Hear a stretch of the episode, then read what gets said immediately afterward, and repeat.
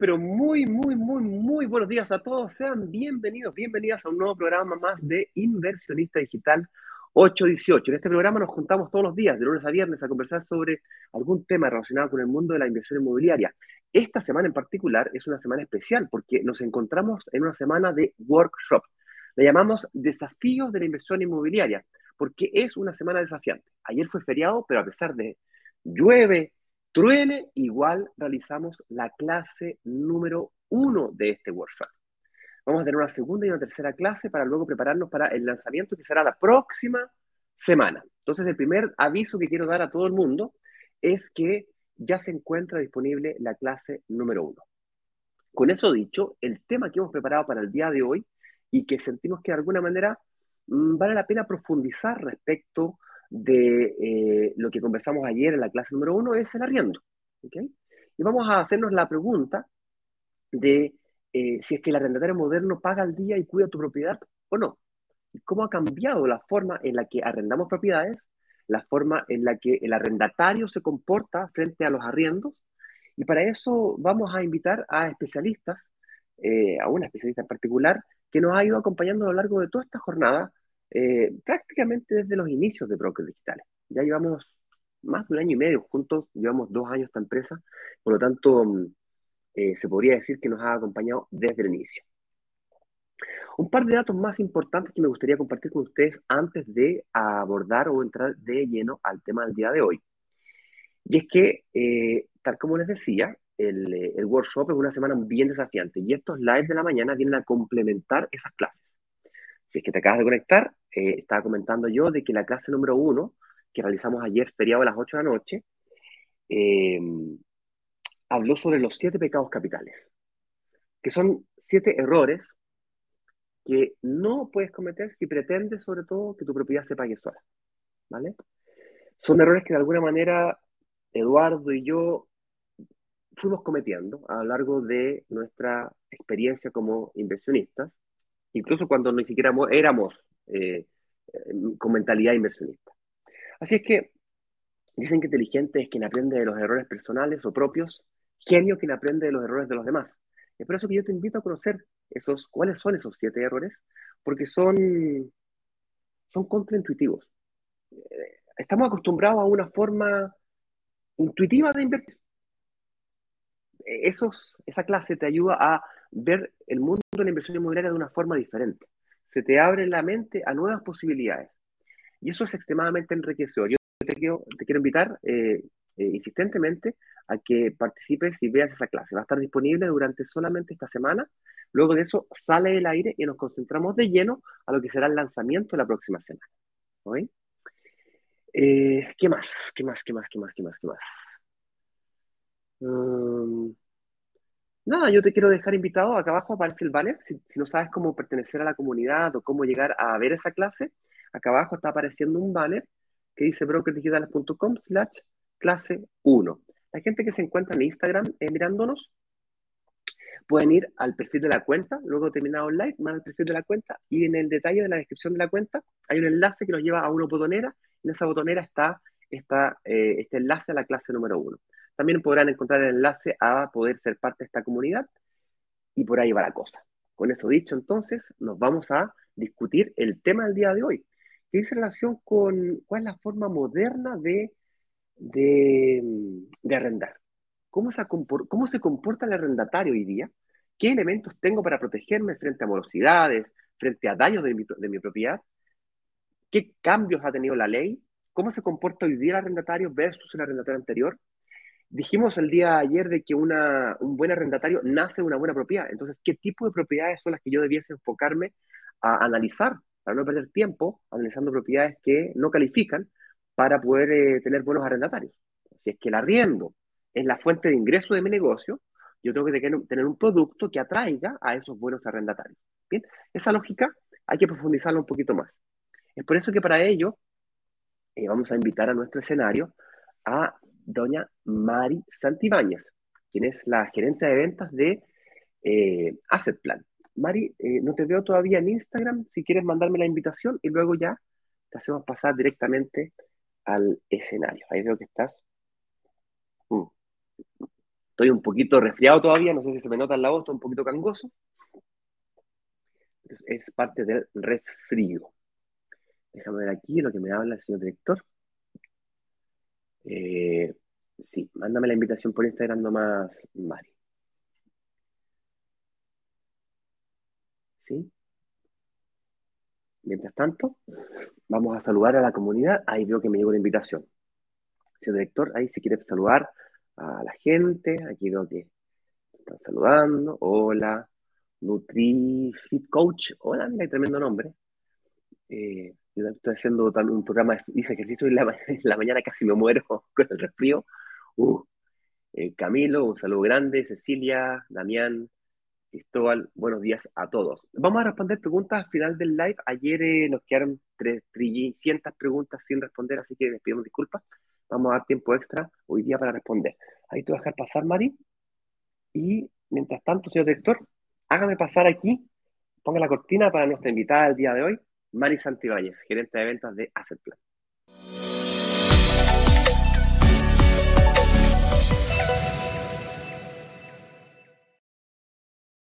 ¿Me escuchas bien? Hola Mari, ¿cómo estás? Sí, ahí te escucho. Ahora que estás. ¿Tú? Genial, genial. Déjame verificar si te escuchas bien en Instagram. Un segundo. Confírmame porque estoy con el. Un, dos, tres, probando, sí. ¿Sí? ¿Me escuchas bien? Te escucho bien. Perfecto. Cualquier cosa, si no, ahí nos comentas. No me gana. ya tengo dominada la tecnología. Tengo dominada la tecnología, sí, tal cual. Qué buena. Oye, Mari, em, ¿cómo has estado primero que todo? Todo muy bien, muy, muy bien. Genial. Con, con un ritmo muy, muy, muy entretenido de, de, nuestro rubro, por cierto, que, que, se ha reactivado, todos lo sabemos. Y, pues buscando la manera, y esto es un espacio de dar información, de educar, de entregar contenido a los clientes. Así que, nuevamente, llevamos harto, harto tiempo juntos, como tú decías, más de un año y siempre es bueno agradecer los espacios que permitan eh, transmitirle eh, temas importantes como es esto a los clientes que están pensando en comprar. Así que aquí estamos para aclarar todas las Vamos a ir tratando de profundizar un poquito sobre este mundo de los arriendos y los arrendatarios, propiedades versus arriendos, arriendos. Vamos a ver si hay alguna diferencia entre los arrendatarios de la antigüedad, hace 10, 15 años atrás, cuando eh, yo arrendé mi primera propiedad, ver lo que son hoy día, qué tipo de propiedades, qué tipo de edificio. Vamos a conversar un poquito sobre todo eso, ¿te parece? ¿Y te parece si comenzamos eh, tratando de responder a esta pregunta, fíjate? Si es que hay diferentes tipos de arrendatarios, ¿existen en el mercado? ¿Qué, tipos de arrendatarios existen?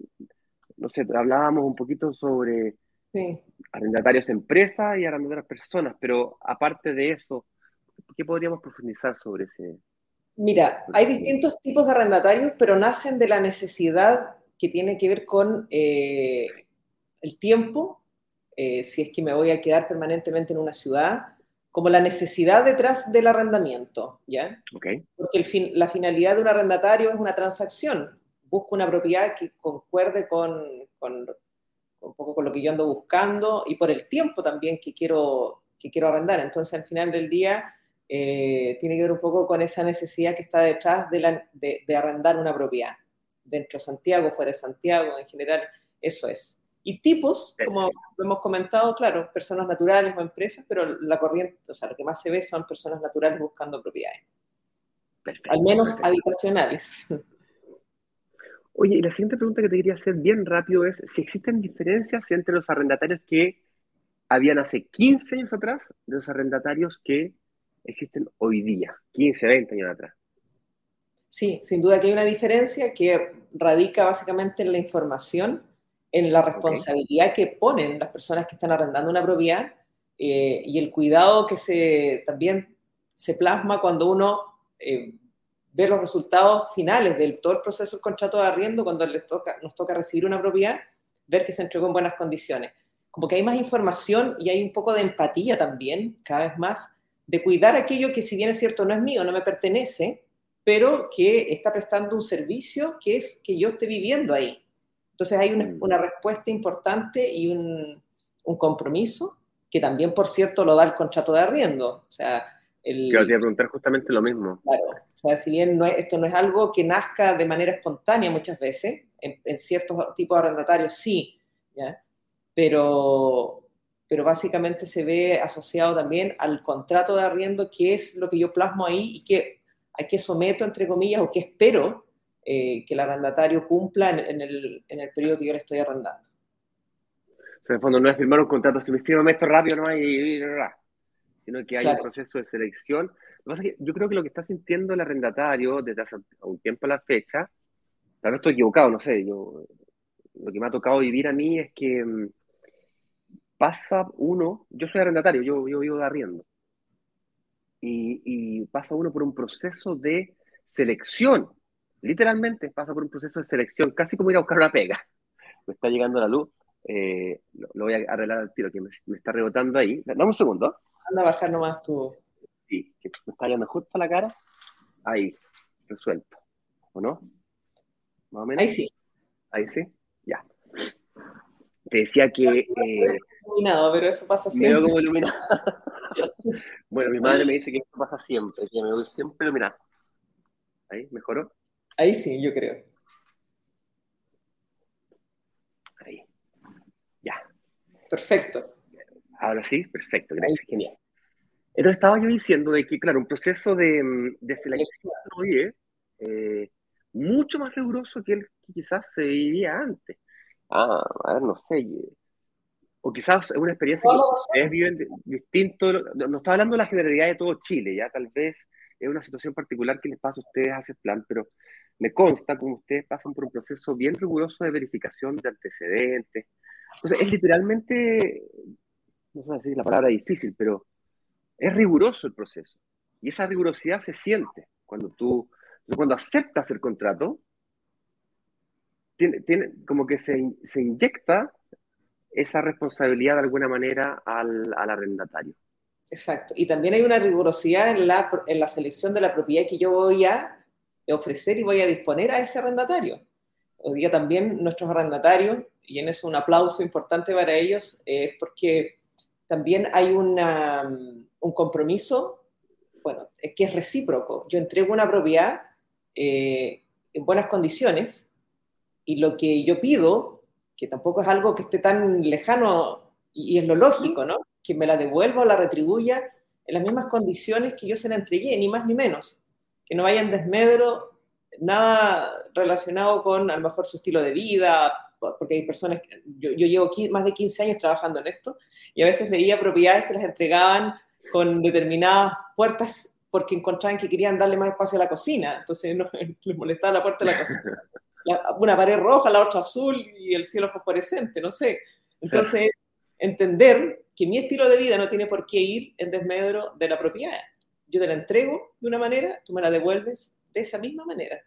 A no ser que se pacte algo distinto, por cierto, pero no es, lo que se Oye, un pequeño paréntesis. Em, como decía recién, vamos a dar un espacio eh, un poco mayor el día de hoy a responder preguntas. Eh, las preguntas, sin embargo, las vamos a responder en el chat directamente a la gente que está en Facebook, LinkedIn, YouTube y Twitter. Las pueden comentar en los comentarios directamente de la plataforma pero lamentablemente la gente que está en Instagram no escriba en el chat, utilicen el box de preguntas, ¿vale? Eh, porque cuando terminemos de revisar esta, esta pequeña conversación o pauta que hemos preparado con la Mari, nos vamos a ir a responder preguntas, ¿vale? Eh, Mari, me gustaría que profundizáramos un poquito más sobre, sobre el tipo de propiedades que ustedes buscan para encontrar su bono arrendatario, pero antes me gustaría que habláramos un poco más sobre eh, sobre qué elementos o, cómo se protegen ustedes frente a eventuales errores o malos comportamientos por parte de la arrendatario. Porque claro, tú y yo aquí podemos conversar y todo fantástico, todo maravilloso, pero en la práctica pueden haber problemas. Entonces, ¿cómo lo hace, eh, hace el plan? ¿Perdón? Los hay. Lo que pasa es que el, todo lo que tú has mencionado busca minorizarlos al final del día. Mm. El, estar consciente. Estar consciente de que hay una persona que busca riendo y, además hacer una revisión de sus antecedentes, de su historia, de por qué está buscando arriendo. Hay una cercanía, esto no es tan frío y, de pronto eh, sistemático que uno dice, ya mira, ya arriendas, cumple. Siempre hay detrás una asesoría, bueno, ¿por cuánto me conviene arrendar una propiedad? Eh, así como ustedes asesoran a los clientes a la hora de la compra, nosotros hacemos exactamente lo mismo también con los arrendatarios. ¿Cuál es la mejor propiedad? Algunos incluso no califican para arrendar una propiedad que aspiran, puede ser de dos habitaciones y por supuesto el valor de arriendo es superior a una de menos eh, habitaciones. Entonces, eh, tratamos de decir, mira, tú calificas para esta propiedad, a lo mejor del mismo edificio, todo, pero no, no te sobrecargues, no, no generes un, un, eh, un, valor de arriendo a tus espaldas que va a, va a, ser difícil de sortear después. Entonces eso también se agradece porque eh, hay contenido detrás y hay educación que es lo que va, eh, va a generar que los arrendatarios después no puedan cumplir sus compromisos. Perfecto. Yo sé que ustedes trabajan con distintos tipos de planes, los básicos, intermedios y avanzados. Y yo sé, porque lo acabo de hacer el día de ayer, de hecho, contratar un plan, ¡pum! El plan full, que incluye seguro de arriendo y eh, daños por, ¿cómo funciona? El daños... Eh, reparaciones en general. Eso, por reparaciones, que en el fondo se dañó la puerta, cosas que van extra a la garantía que pueda darme el arrendatario. Así es. ¿Cómo funciona eso de la, esas dos cosas? La, por parte de la morosidad, ¿cómo, ¿cómo, se protegen de la morosidad? Y cómo se protegen de eh, los daños de la propiedad. Ustedes específicamente como empresa, para Entonces, otorgar ese servicio como garantía, digamos. Bueno, no, lo que hacemos nosotros es firmar con el, con el propietario un contrato de, de arriendo, donde Bien. hace plan pasa a ser arrendatario del propietario o del que está solicitando los servicios.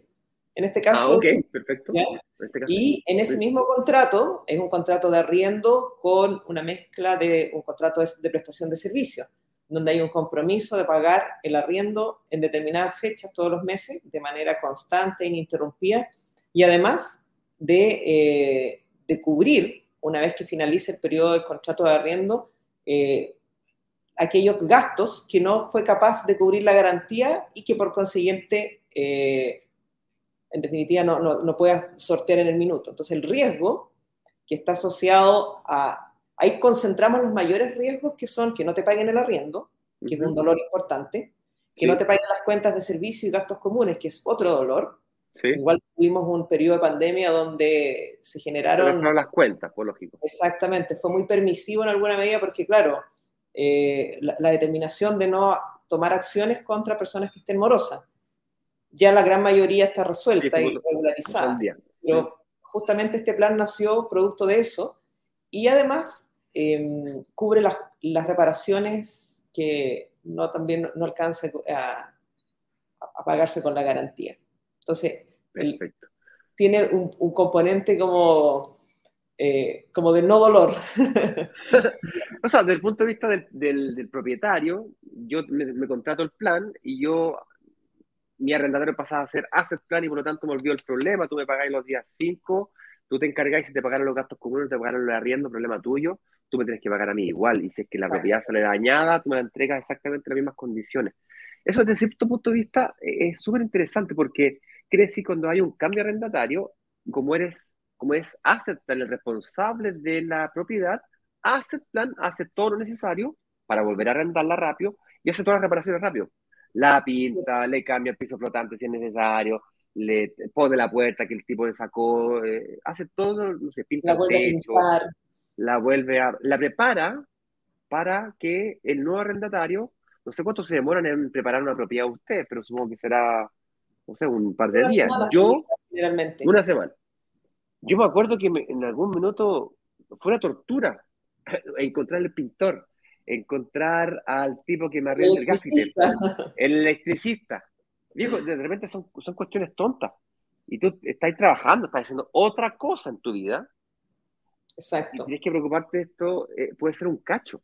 Entonces, eh, por eso yo tomé el plan, bueno, tomé el plan full, eh, porque justamente me quise sacar el problema encima. No sabía que lo, lo contratan, el, básicamente lo, el, el, arrendatario pasaban a ser ustedes, parece genial. De asegurar, bueno, sí. nosotros somos una empresa que lleva 10 años, más de 10 años ya en el mercado, sólida, que, que, lo que busca y además conoce cómo funciona todo esto, por tanto, eh, tenemos los indicadores clarísimos de cómo se comporta o no un arrendatario, por tanto, estamos ofreciendo algo que sabemos que es eh, dándole un bálsamo, entre comillas, a los inversionistas de, de seguridad, de que no inviertan, que no pasa nada.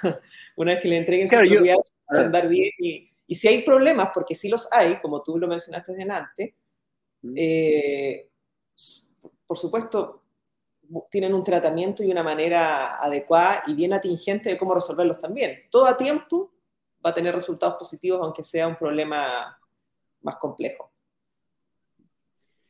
Ahora, desde, el, desde afuera hacia adentro puede parecer como extremadamente riesgoso que hace plan me contrate la arriendo. O sea, que, que, arriesgados son el hacer plan. O sea, ellos me arriendan la propiedad y ellos se encargan de todo. Puede parecer arriesgado. Pero tú me decías de que, de hecho, es más rentable para la compañía en los planes más... Eh, Muchas veces los clientes me dicen, bueno, ah, asesórame como que fuese tu amigo, tu familiar o algo. Entonces digo, mira, el plan estándar, el plan normal, que si bien no tiene ningún grado de, de compromiso de seguros o coberturas, más bien porque nosotros llamamos cobertura, porque no somos una empresa aseguradora, lo que hace, eh, y eso lo hacemos con eh, la gran mayoría de los clientes, dicen, bueno, no sé qué hacer. Eh, porque nosotros manejamos la data, cómo se comporta. Nosotros administramos hoy día más de 17.000 propiedades y sabemos perfectamente qué porción de ella paga o no paga y cuál es el comportamiento. Por tanto... Eh, claro, tenía el riesgo súper controlado. controlado. La manera de arrendar, como les decía antes, nuestros arrendatarios se comportan bastante bien a la altura de, sus, de los compromisos que, que, que adquieren por contrato. Entonces, la verdad es que no hay grandes complicaciones cuando uno, es, uno toma los resguardos oportunamente, que es cuando vas a arrendar la propiedad, con esa selección, pidiendo un fiador o aval que le llamamos, eh, claramente en el transcurso del contrato eh, es, probable que no tengas grandes problemas. Muy probable. Oye, eh, te quería preguntar si existe alguna diferencia entre arrendatarios de regiones y arrendatarios de Santiago. Um, y luego me quería pasar al tema de las, propiedades, de las propiedades. ¿Qué tipo de propiedades son las más adecuadas para buscar, para conseguir buenos arrendatarios? Pero primero, si hay alguna diferencia y por qué. Mira, más bien la diferencia radica cuando hablábamos también delante del tipo de arrendatarios. también pasa un poco en regiones que lo que encontramos bueno, claramente eh, son arrendatarios que de pronto provienen de otras ciudades por trabajo. Y lo que hemos mm. visto es que a veces, por ejemplo, en el norte, eh, buscan contratos, dadas las zonas, por ejemplo, como Copiapó, como en Antofagasta, en Copiapó, buscan no por un año, sino que la necesidad de arriendo eh, está supeditada, digamos, a un periodo... Al contrato minero. Exactamente. Por ejemplo, en la minería, que son contratos a seis meses, por ejemplo, renovables, entonces, ahí muchas veces los arrendatarios nos manifiestan su intención de, claro, eh, arrendar, pero ponen sobre la mesa las condiciones contractuales, eh, laborales más bien, en las que se encuentran en la zona. Interesante. Entonces, eso tiene un poco sentido y claramente hay que adecuarse a la, a la regionalidad y, a, la demanda. Buen punto. Sí.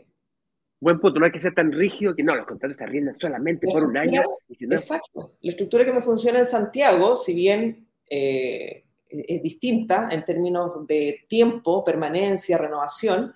Hemos visto que en la zona sur también es bien parecida a cómo funciona en Santiago, ¿ya? pero en la, en la, zona norte, donde hay más movimiento, más dinamismo relacionado con, con la actividad que, local que se pueda, que, que, que, lleve una ciudad, ahí es donde vemos diferencias en, en, en los arrendatarios y los requerimientos que nos hacen. Te hablaba recién de que tienes 17.000 propiedades en arrienda, lo cual me parece una cosa brutal. 17.000, no sé cuántos edificios son. Ustedes administran edificios completos, me consta porque eh, trabajamos son 25 multifamilias más o menos, son edificios de una sola mano, sí. 25 multifamilias que son edificios de una sola mano. Eso quiere decir de que a ver, nosotros como comunidad funcionamos muy parecido a un fondo de inversión inmobiliaria o, un multifamily que es básicamente el dueño de una sola mano, que es básicamente todo, entre, todos nos compramos el edificio y eh, alguien tiene que administrarlo. En este caso se lo pasamos a Asset Plan. Me refiero específicamente al proyecto de Amengual, por ejemplo, que es uno de los primeros proyectos que, que vendimos nosotros y que estamos entregando nosotros y que lo están administrando ustedes.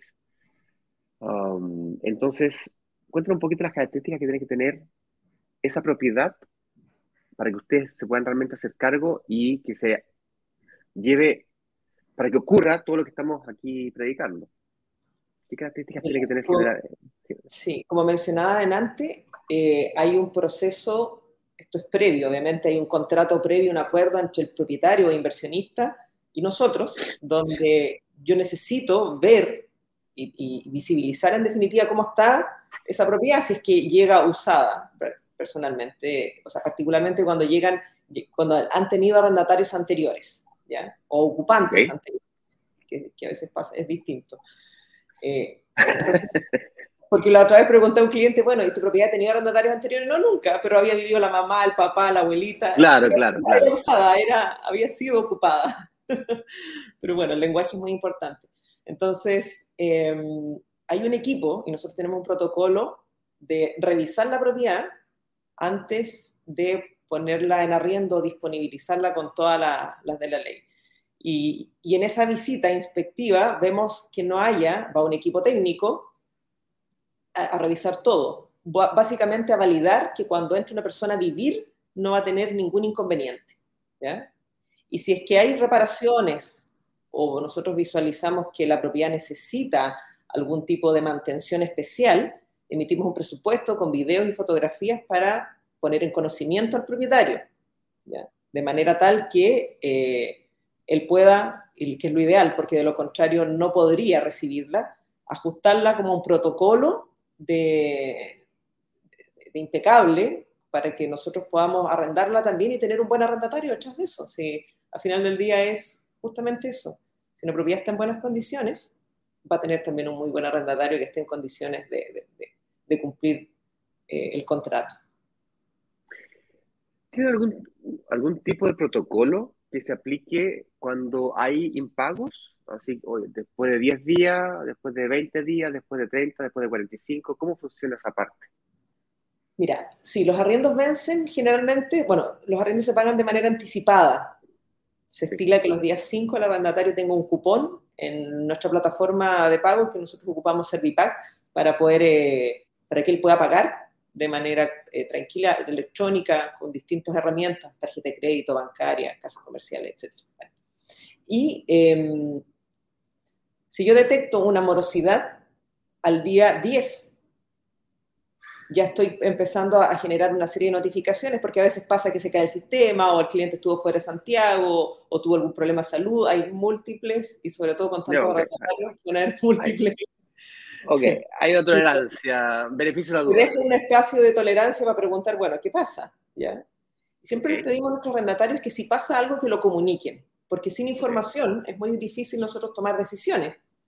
Si alguien ah, eh, hace caso omiso a una llamada telefónica o un mail o un, WhatsApp, un mensaje de texto de qué pasa con que no has pagado tu arriendo, yo puedo entender que detrás de eso hay una mala intención. Muy por el contrario, cuando cuando hay una respuesta, buscamos la manera de cómo ayudarlo. ¿ya? Recuerden que nosotros somos intermediarios entre el propietario sí, claro. y el arrendatario. Por tanto, tiene que haber comunicación para poder yo decir, oye, bueno, ¿qué hago con esto? Si al cabo de toda esa gestión, llegado el día 25 del mes, el arrendatario no, no ha normalizado su situación, eh, yo elevo todos estos antecedentes a, a la plataforma de morosidad y también em, me preparo internamente para el vencimiento del arriendo que viene, que es el día 5 del mes siguiente. ¿ya? Por tanto, al cabo de dos meses vencido, no de 60 días, que es distinto, porque los arriendos vencen 5, al cabo de dos meses de arriendo vencidos, yo estoy en condiciones de generar una demanda de arrendamiento contra ese arrendatario. Y también se direcciona hacia el fiador o codedor solidario, de manera eh, paralela. Wow, qué interesante. Hablamos un poquito de la diferencia entre. Ahora nos pusimos, el, tema se puso candente. Sí. Uh, entonces, eh, Perdón, Ignacio, ¿y por qué es tan estricto? O no sé si es estricto, está, ajustado a la realidad. El banco no te espera, al inversionista no le espera, no espera su, su dividendo. Y le cobra intereses periodo. Claro, le empieza a cobrar intereses, todo. Entonces, por eso pedimos. Esa, esa llamada telefónica me la cobran también. Y tan, todo, te cobran hasta el. el clic del, del mensaje que te mandan. Entonces, al final del día lo que pedimos a nuestros arrendatarios que exista empatía, porque detrás de ese arriendo, ese dinero que ellos van a pagar, eh, hay un compromiso financiero de parte del, del, dueño de la propiedad. Entonces, si él no me comenta que está con problemas o no buscamos una solución, es muy difícil que yo pueda ayudarlo. Ya, pero, ok, te pasaste dos meses, que me pareció interesante, que no es lo mismo que 60 días, son dos meses vencida. son dos meses vencidos. Yo puedo tomar acciones. Perfecto. Yo sé que hay una nueva ley que se llama la ley um, de volver a mi casa, y quería saber en qué situación se encuentra esa ley, eh, qué tanto se aplica y qué tanto nos beneficia, eh, y, cómo va a cambiar el mercado con esta nueva ley, en, tu opinión. Mira, nosotros estamos muy expectantes, esperando que pueda, o sea, que, se apruebe eh, muy luego, porque la verdad es que está en trámite todavía. Estamos todos los días viendo ahí cómo va evolucionando. Em, si bien va a ser un gran alivio para ejecutar de manera rápida eh, determinadas eh, situaciones como coyunturales donde de pronto arrendatarios hacen caso omiso y no se comunican si es que tienen algún problema de, no pago o, o, que están atravesando por alguna situación que les impida poder cancelar, ya que sea, entre comillas, una fuerza mayor. Y lo que busca esta ley es justamente ir detrás de los que eh, exprofeso se portan mal, que a propósito, eh, utilizando un poco las debilidades que tiene la ley de arrendamiento hoy día, eh, se pueden eh, aprovechar de, no pagar el arriendo. Y eso lo vemos a diario de pronto. A mí de verdad me duele cuando veo entrevistas en la televisión. Sí, a la señora. la señora que no, no le han pagado en años. Yo digo, Dios mío, qué ganas de ayudarla porque de verdad eh, el que no sabe, como dice mi madre, es como el que no ve. Entonces, si tú no mm. sabes que hay determinadas formas de resolver cosas, no vas a tener nunca la posibilidad de resolverlas porque no tienes conocimiento. Es ahí donde radica la importancia de la información, del, buscar, del averiguar todo lo relacionado cuando uno se está haciendo parte de o, o se encamina a ser inversionista inmobiliario. Así es. Claro, te iba a decir lo mismo, porque quizás a nosotros, inversores, ¿no es cierto?, que nos compramos un departamento, que lo, tenemos fuertemente orientado al arriendo, contratamos una empresa profesional que se dedica, nos afecta muy poquito eh, este tema. Estamos muy, estamos expuestos, pero muy levemente expuestos. Esta ley más bien viene a beneficiar a aquella señora que tiene la casa, que la recibe una herencia, o a la abuelita que se cambió a vivir a la casa de los hijos porque ya no puede vivir sola, ya no es autovalente y la casa el arrendatario se la prestaron a no sé qué amigo y el amigo a otro amigo y a otro amigo, y ese tipo de casos, situaciones dramáticas que vemos en la televisión, yo creo que la ley viene a ayudar más bien a esa gente más que a nosotros. Eh, yo no sé cuántos casos tienes tú de morosidad, de estos 17.000, qué porcentaje tienes tú. Em, si nos pudiésemos compartir esa, esa, esa estadística, si es que nos fuese confidencial, será ideal. Lo pregunto porque hay, no sé, 170 personas que están mirando en vivo ahora puede ser mucho para alguien, poco para otros, pero si podemos ayudar a un puñado de gente a entender el nivel de riesgo que realmente se está asumiendo cuando uno invierte en este tipo de cosas, será genial. Exacto. Mira, en general nuestras cifras siempre las estamos eh, publicando o poniendo a disposición de, de, la audiencia para que, para que efectivamente puedan tomar decisiones con, con información. Eh, promedio, nuestros arrendatarios de estos 17.000 unidades el 95% de ellos paga su arriendo dentro del mes. ¿ya? Ok. Cuando digo del mes, los arriendos que vencieron el 5 de junio, yo todavía tengo algunos arrendatarios que me están pagando arriendo, porque claro, claro. Este claro. Y ese 5% se transforma en una morosidad que ya está con un grado de alerta importante porque se avecina o se aproxima el de arriendo que es el día 5 de julio. Por tanto, hoy día que estamos a 28, delante mencioné el protocolo, el día 25 levanto las antenas y digo, bueno, si no tengo información de este arrendatario, bueno, voy a tener que dar un paso y me preparo. ¿ya? Ahí con los escudos, con... ya pongo la armadura. Claro. Pero como mencioné antes, en general nosotros tenemos una muy buena comunicación con ellos y la verdad es que eh, se comportan a la altura de los compromisos que, que adquieren por contrato. Perfecto.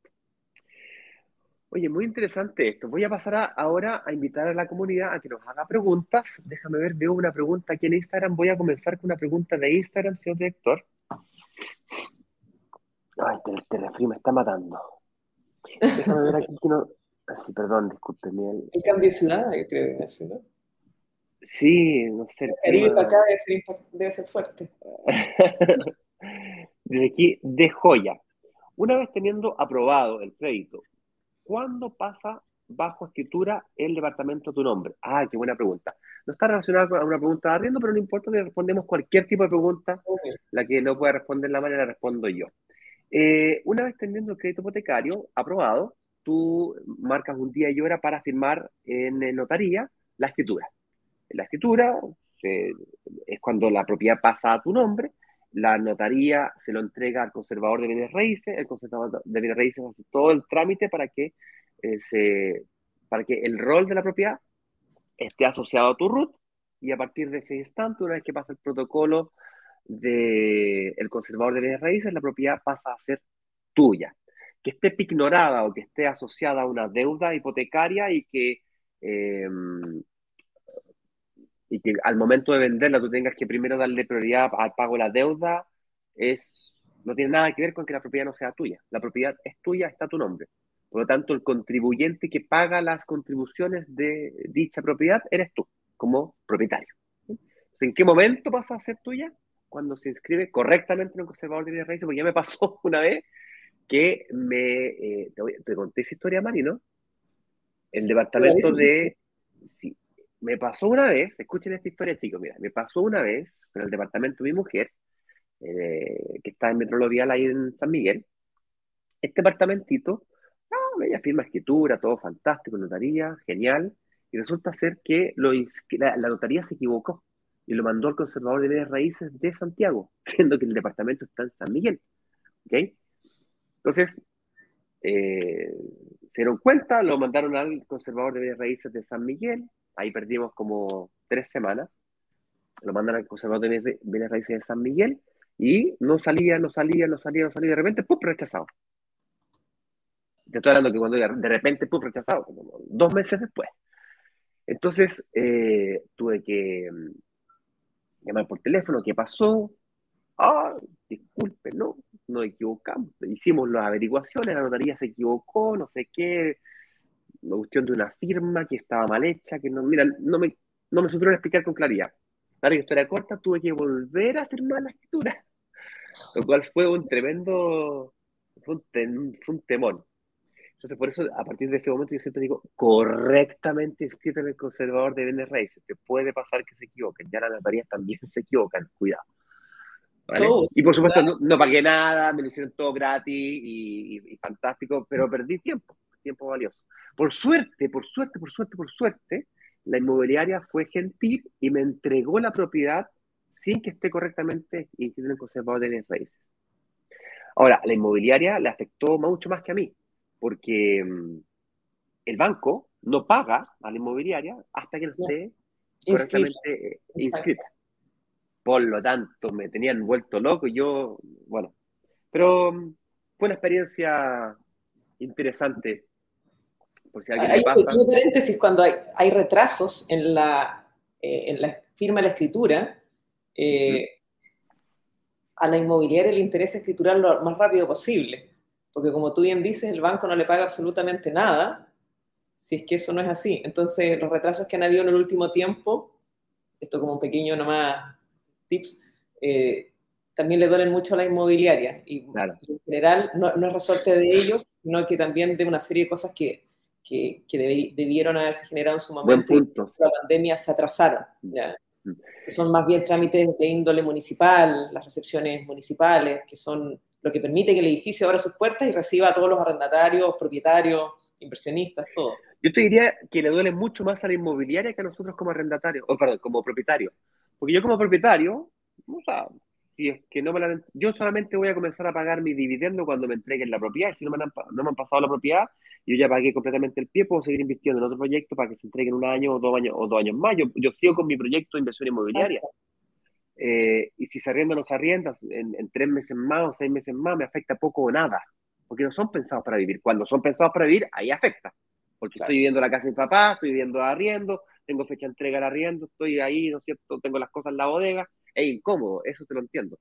Pero le duele mucho más financieramente hablando la inmobiliaria. Porque no le pagan nada. A ver, la inmobiliaria, al igual que nosotros, se financian con créditos constructores y apuestan a una cierta fecha de entrega para que les entre las lucas de verdad, porque los pies, el 20%, nomás con suerte el 25%. El otro 80% es el que le están buscando y eso ocurre a la fecha de entrega. Por lo tanto, la inmobiliaria es mucho más interesada que nosotros en que se aprueben los permisos y en que saquen los créditos hipotecarios. Y inmobiliaria también tiene un compromiso financiero detrás. Lógico. Obvio. Entonces, una cadena. entonces, los, propietarios se, se, enojan. Oye, pero ¿qué pasa? Y la inmobiliaria está más enojada que tú. eh, pero bueno. Aquí me está preguntando, Mari, ¿cómo se llama la empresa de la expositora. La empresa se llama Asset Plan. Asset Plan. Si te vienes, Asset Plan. Si te vienes a... Mira, si te pides una cita con uno de nuestros analistas financieros, ellos te pueden hacer una cita con el equipo de, de Asset Plan o el equipo de la Mari o directamente con la Mari. Sí. ¿Te parece? ¿Cómo pedir citas? Eh, bueno, lamentablemente para esta semana parece ya no quedan, tendría que verificar, dame un segundo. Eh, déjame ver aquí brokerdigitales.com slash clase 1, que es clase 1. Claro. Lo que estamos haciendo, al menos en el acuerdo que nosotros tenemos, es yo estoy tratando de atender a todos los clientes de manera directa. Todos los que llegan de parte a través de... De nosotros. Bueno. Sí.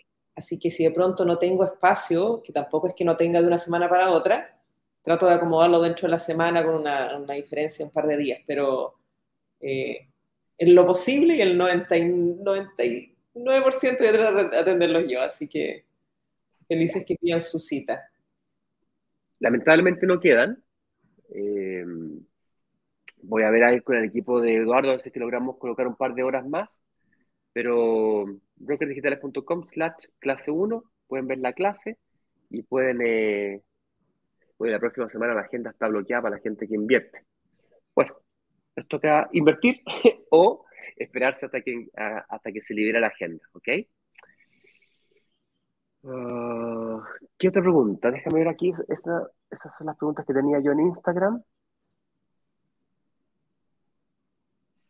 Eso es. Vamos a una pregunta aquí, señor director, de YouTube, Facebook, LinkedIn o de Twitter. Francisco Barra nos pregunta, ¿Nos pueden dar un ejemplo de cómo adquirir una propiedad con un ahorro de 5 millones aproximadamente? ¿Será posible obtenerla? Queremos saber los pros y contras de ello. Gracias. Bueno, una propiedad, supongamos, de unas 2.500 UF, eh, significaría que para que tú pagues el 20% de P tendrías que dar 500 UF, que son algo así como un poquito más de 15 millones de pesos. Tienes 5 millones, por lo tanto te faltan 10 millones. Tendrías que encontrarte una inmobiliaria tiene muchas cuotas. ¿Ok? Él le conviene, claro. Una entrega futura. Una entrega futura, ¿ok? Y, que te permita pagar esos 10 millones de pesos que te faltan al contado. O sea, al contado digo, en cuotas. En cuotas. Entonces, los 5 millones de pesos, por aportarle esos 5 millones de pesos, tratemos de que te, te, den algún tipo de descuento, porque le estáis adelantando plata, ¿cierto? los 20, entonces, sí, algún tipo de descuento por esos 5 palitos. Y la diferencia la pagas en cuotas.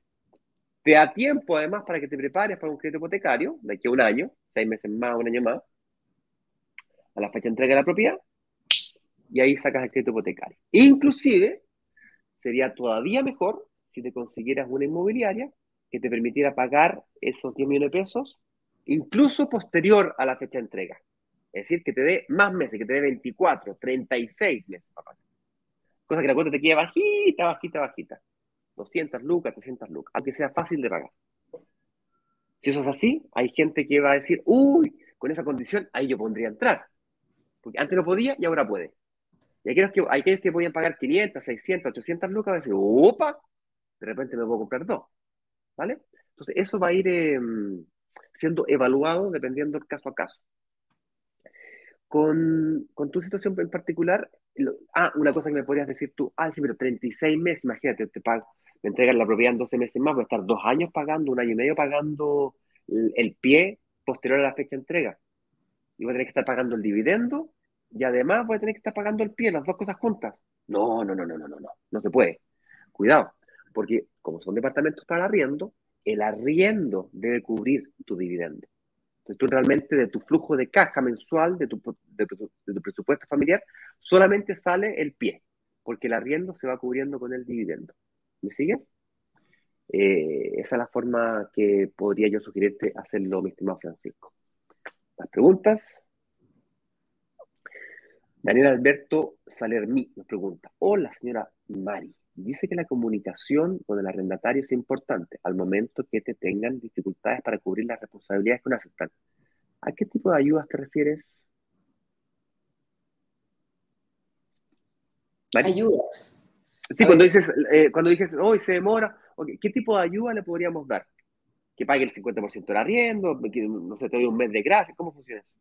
Mira, en general ninguna ayuda nace de nosotros o colaboración más bien o asesoría sin no tener el consentimiento del propietario, porque yo no me puedo meter en su bolsillo ni en sus compromisos financieros. La gran mayoría tiene eh, un crédito hipotecario detrás de la inversión que, está disponiendo, que, está arrendando, ¿no? Entonces, por tanto, eh, eh, evaluamos siempre cuál es la dificultad por la cual está atravesando el arrendatario y buscamos una solución eh, como en este rol de intermediario, decir, bueno, si, si estás fuera de la ciudad, tienes un tema, no sé, médico complicado, pero sabes que vas a poder cumplir, se dan determinados, eh, con, el visto bueno, por cierto, el propietario, determinados eh, plazos para que el arrendatario pueda normalizar. ¿ya? Muchas veces nos pasa que hasta el fiador paga el arriendo, porque aquí hay varias personas que, que, que están, que son parte de, ¿ya? No solo el, arrendatario, sino que también el fiador va a la par con los compromisos que adquirió el arrendatario. Por tanto, él puede hacerse parte y poder regularizar también esta situación. Básicamente es caso a caso, Daniel. Eh, hay que ver bien eh, en qué terreno estamos pisando y en función de eso nosotros podemos decir qué es lo mejor para poder no, no agrandar el problema. Me ha pasado que hay clientes que llegan y dicen, no, esto hay que demandarlo, hay que hacer esto, pero hablemos primero con el arrendatario a ver qué pasa. Claro. Porque si no generas una disposición de la otra parte de... Ah, si me vaya a demandar no te pago nada. Claro. Entonces, las personas, los seres humanos, somos reactivos muchas veces, pero, pero por Dios, que, que, que bien hace preguntar qué pasa, aun cuando uno crea, porque uno dice, no, es que es obvio que me tiene que pagar el arriendo, es obvio que, que lo demando si no me paga, pero veamos qué hay detrás también, ¿ya? Obviamente con plazos acotados, con compromisos sumamente establecidos y no dejando que esto eh, en el tiempo, eh, que nos tome mucho tiempo, porque los compromisos tampoco financieros esperan. Y si esperan, significa plata. Daniel, en ese caso yo te recomendaría ahí irte a la segura con el contrato como el que tomé yo, donde el contrato full, que te cubre el arriendo y te cubre, ahí el problema no es tuyo, el problema es de de Asset Plan directamente con el arrendatario porque tu arrendatario pasa a ser Asset Plan. Asset Plan me paga el día 5 y se acabó, chao, y no me acuerdo. Si tiene problema con, con alguien que es moroso, se entiende Asset Plan con el moroso. Ahora, con eso dicho, te voy a dar un par de ideas que me dieron mismo a la gente de Asset Plan cuando le entregaron el departamento a mi mujer. Estamos en plena pandemia, por lo tanto, había que ser creativo en ese momento. Y yo eh, estaba compitiendo con otros departamentos del sector que estaban publicados a mitad de precio de lo que estaban pero tú leías la letra chica de mitad de precio por tres meses. No hagas ese tipo de cosas, me dijeron. No lo bajes por tres meses al 50% porque vas a atraer a un tipo errado de arrendatario. Un tipo que, que, que, puede pagar 150 lucas en vez de 300 lucas, porque cuando el arrendo suba a 300 lucas no va a poder pagar. O muy difícilmente va a poder pagar. Entonces, no hagas eso. Basta con bajar el precio a un precio que 2 lucas, 3 lucas, 5 mil pesos más barato que el, departamento, el promedio de lo que está en ese edificio y vas a ser el más barato por un periodo de 2, 3 meses, 6 meses. Ah, genial me pareció. Yo 5 lucas, 3 lucas no me afectan en nada, por lo tanto, hágale. Luego, por tanto, eh, tuvimos tres meses, luego se ajustó el precio eh, real del valor de la, de la. Además, me recomendaron hacer lo siguiente, mira, ¿tú necesitas realmente la garantía? No, no necesito la garantía. Ah, pues. Entonces, como le duele tanto a la arrendataria, porque se tiene que cambiar de casa, que le cuesta 500 lucas el cambio de casa, más el mes de arriendo por adelantado, más la garantía, un millón y medio, le duele. Entonces ayúdalo, que te pague la garantía en tres cuotas o en seis cuotas. Ah, qué buena idea, en realidad no, no lo había pensado así. Lo hicimos en tres cuotas y la persona pop, en tres cuotas pagó su, eh, su garantía. Como no es plata que, sea mía realmente, sino que es del arrendatario, eh, ningún problema. Entonces ahí tienes un par de tips que espero que te ayuden a, resolver este desafío del, del, miedo que pueda significar el arriendo. Patricio González nos pregunta, hola, buen día. Estoy en proceso de arriendo de mi casa. La consulta es, ¿cuántos meses de garantía es el obligatorio hoy día? Qué buena pregunta. Mira, lamentablemente nosotros no abarcamos casas, solamente nos dedicamos a departamentos por el momento. Somos expertos en administrar departamentos. Entonces, pero las exigencias tienen que ver un poco con lo que la propiedad o los riesgos que la propiedad lleva en sí misma.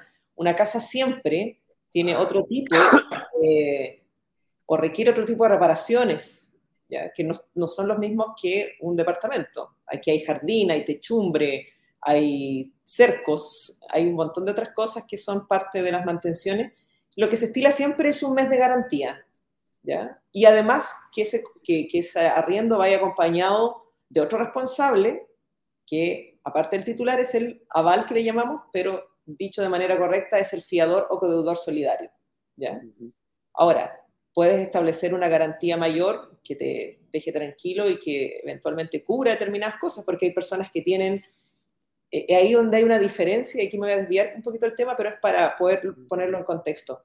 La diferencia de una propiedad que se compra para rentar por ella o como inversión es muy distinta a aquella que a mí me quedó desocupada porque la compré en principio para mí. Y yo le pongo aire acondicionado, le pongo piso de mármol, lleno de aquellas cosas o la alajo con aquellas cosas que a mí me importan. Si bien eh, ese tipo de cosas tienen un valor, muchas veces eh, garantizarlas o, o, transferirlas a otra persona eh, tiene un dolor detrás que es que no te las cuiden o que se deterioren, ¿ya? Por tanto, siempre la recomendación es, cuando a veces llegan clientes y dicen, no, yo le quiero poner cortinas rollers, unos focos especiales a las propiedades. Me pasó. Claro.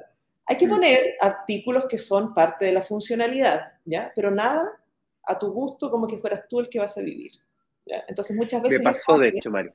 Claro, que dificulta el proceso de arrendamiento porque dicen, yo quiero pedir cuatro garantías porque resulta que tengo no sé. Aire acondicionado, eh, piso mármol, qué sé yo, de, de, Venecia, ¿te das cuenta?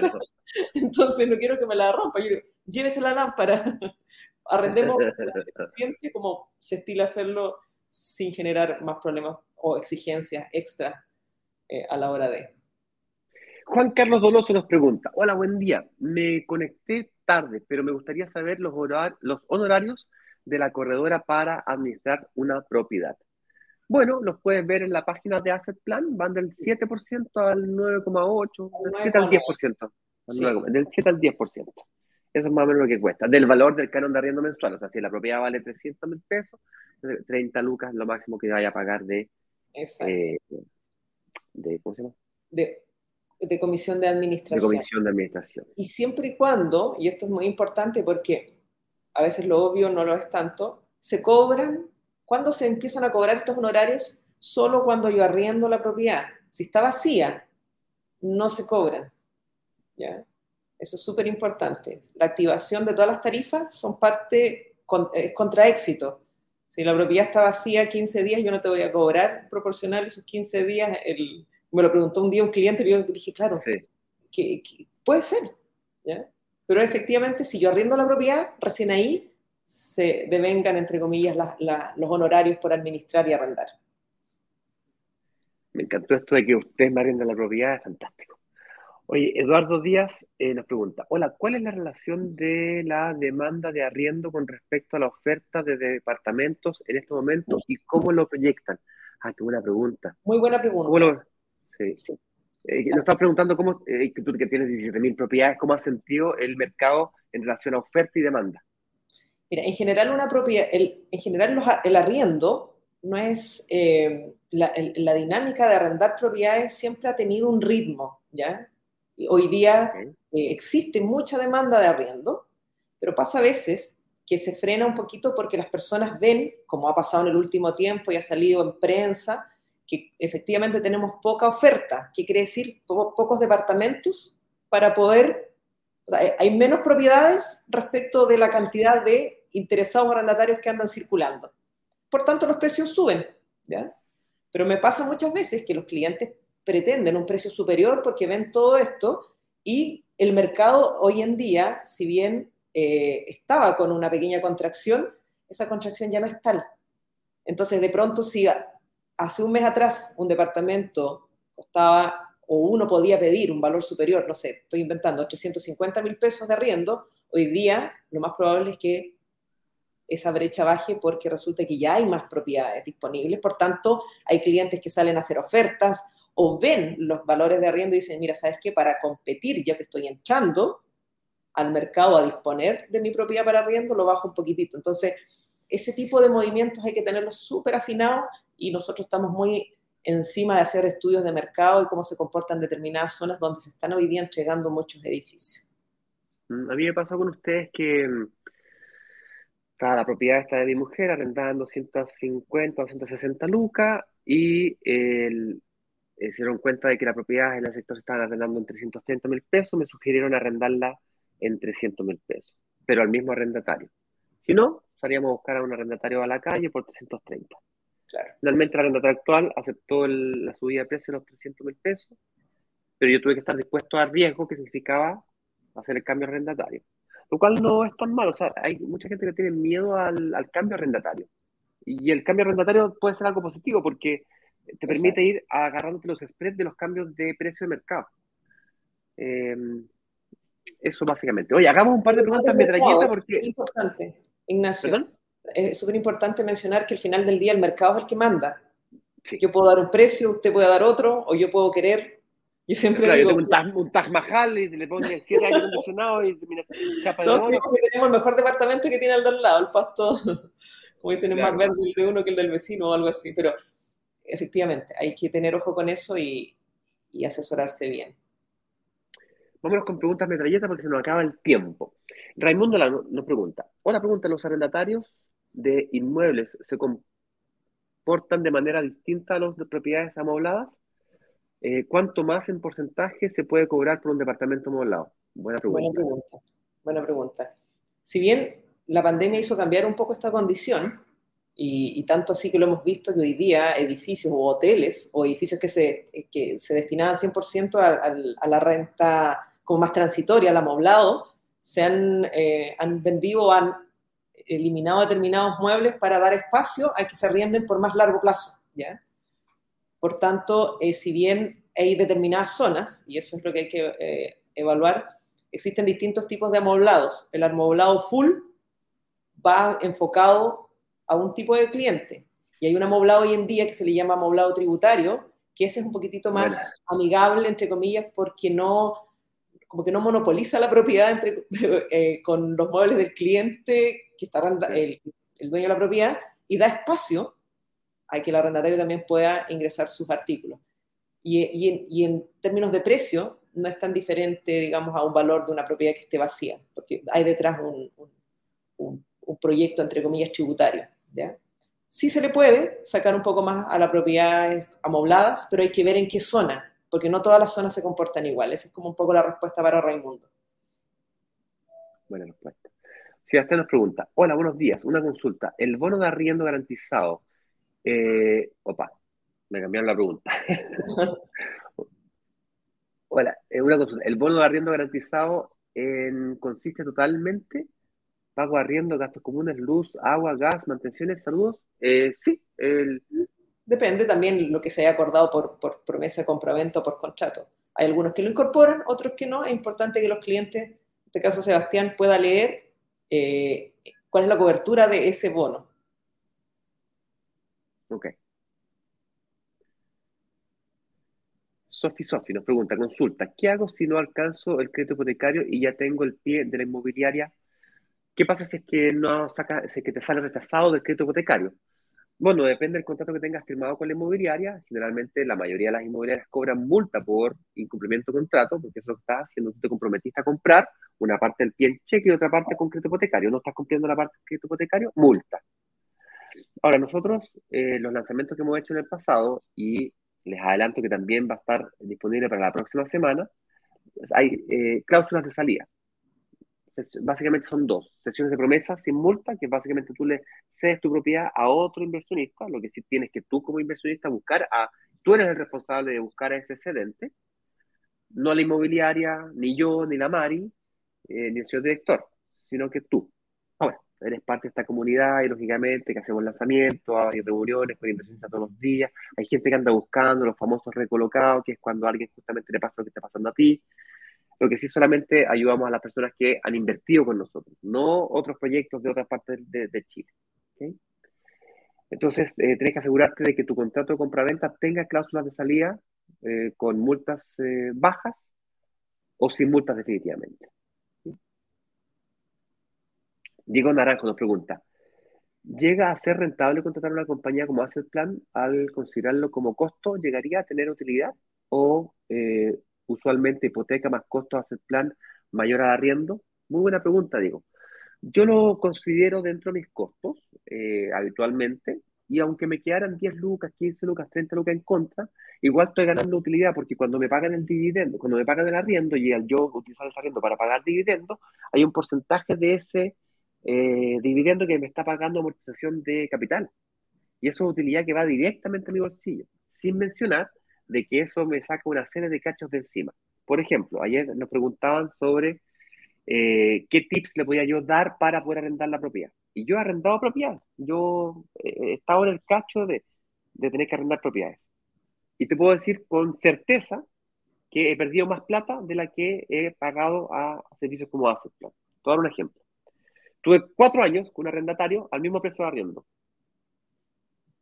Sin, sin ajustar, se me, olvidó ajustar por IPC. Solamente con eso ya, ya, listo. Chao, perdí. Sin mencionar ajustes de mercado. Asset Plan está todo el día monitoreando, se dio cuenta que había un spread de 50 mil pesos mínimo, 50 mil pesos en un departamento de 250 lucas. Es mucha plata. Ahora, tú puedes calcular perfectamente bien, lo vamos a ver en la clase 2, de hecho, cómo calcular para que el arriendo sea mayor que el dividendo, incluyendo este tipo de costos. ¿Ok? Pero sí, sí es rentable y sí es buen negocio. Cristian Mendoza nos pregunta, ¿cómo puedo calcular el valor del futuro arriendo cuando estoy invirtiendo en un departamento con una entrega futura? Muy buena pregunta. Eh, yo calculo, Cristian, eh, UF más 3%. Eso calculo yo. Podrías calcular UF más 2, UF más 4, cosa tuya, o simplemente el efecto de UF sin crecimiento. Pero yo calculo UF más 3% por año. Es decir, si te lo entregan en dos años más, sería UF más 6. Eso es lo que tú podrías considerar de aumento de, valor de arriendo. El arriendo de hoy día, de una propiedad similar, asegúrate que sea similar. Pues. Nueva, no usada, que tenga un dormitorio, un baño, que sea exactamente de tecnología, la cantidad de metros cuadrados aproximada de la que estás evaluando tú. Y, y ahí agarras ese valor, le pones UF más 3% por año. Y ahí te va a dar el valor de arriendo estimado que podrías tener si quieres ser más exigente, nosotros somos así, eh, hacemos que la propiedad se pague sola a la tasa de hoy día, al arriendo de hoy día. Y si me da hoy día los números, bueno, la, expectativa es de que el arriendo sea mayor a la fecha de entrega y a la condición que se está comportando el mercado de tasas de interés hoy día, el mercado está tendiendo a la baja. Por lo tanto, me voy a enfrentar un escenario donde el arriendo es más alto y la tasa más baja. Ese es el escenario que nos enfrentamos hoy día cuando invertimos con entregas futuras, llámese blanco o verde en planos o en obra. Señoras y señores, Mari Santibáñez, ídola. Pasó súper rápido el tiempo. Se voló el tiempo, me tengo que ir a Teníamos con todas las ganas después del feriado. Ayer, ayer me pasó una vergüenza terrible. Nos íbamos a juntar con el señor director, voy al Tipitap, plaza de movilidad. No, no puede entrar. ¿Cómo? no, le falta la cuarta dosis. Así que voy a vacunar inmediatamente. Porque quedé, picadísimo, no me pude comer el crudo que yo quería. Eh, eh. ay, ay, ay, señores y señores. Les mando un fuerte abrazo. Revisen la clase número uno. se encuentra disponible solamente hasta el domingo, la cantidad de veces que quieran. Muchas veces yo recomiendo que la miren varias veces, bien despacito, porque se dicen cosas muy rápido. En vivo uno no alcanza a, captar, a captarlas todas, como cuando ves una película dos veces, cuando lees un libro dos veces. Ves cosas que antes no habías visto. Quizás porque el cerebro va madurando más información. Estos lives te van a ayudar muchísimo. Exactamente. Por eso dicho, Mari. Encantada de Ignacio. Muchas gracias. Vamos a hacer una sesión extra de preguntas solamente para que nos quienes nos estén siguiendo en Instagram. La diferencia de esta noche es que, así como la Mari entró al escenario junto conmigo en Instagram, vamos a invitar también a personas, inversionistas como ustedes, que quieran hacer sus preguntas en vivo, que nos cuenten su situación. Lo que pasa es que a mí, y bueno, somos todos especiales, y por lo tanto, ¿qué me pasa? Es que vamos a poder conversar contigo 10, 15, 20 minutos y, así como conversamos con la Mari, conversar contigo. Nos vemos la noche. Fantástico. Chao, chao. Excelente día para todos. Nos vemos. Chao. Chao, chao. Mari, quédate un segundo más, porfa, que tengo que preguntarte algo. Okay. De mi departamento. Vender los 144 departamentos de un edificio en apenas dos días. Una sola startup logró vender 144 departamentos. 144 departamentos. 144 departamentos en apenas dos días. Y muy bien lo saben los miembros de Brokers Digitales, quienes gracias a una comunidad de inversionistas vendieron 144 departamentos de un edificio en solo horas. La comunidad tiene el poder de negociación, igual que un gran fondo de inversiones que es capaz de comprar y negociar consecuentemente un edificio completo. Cuando se abre la, opción de reservar, en cuestión de 48 horas, 24 horas, todos los, todos los departamentos del edificio son reservados.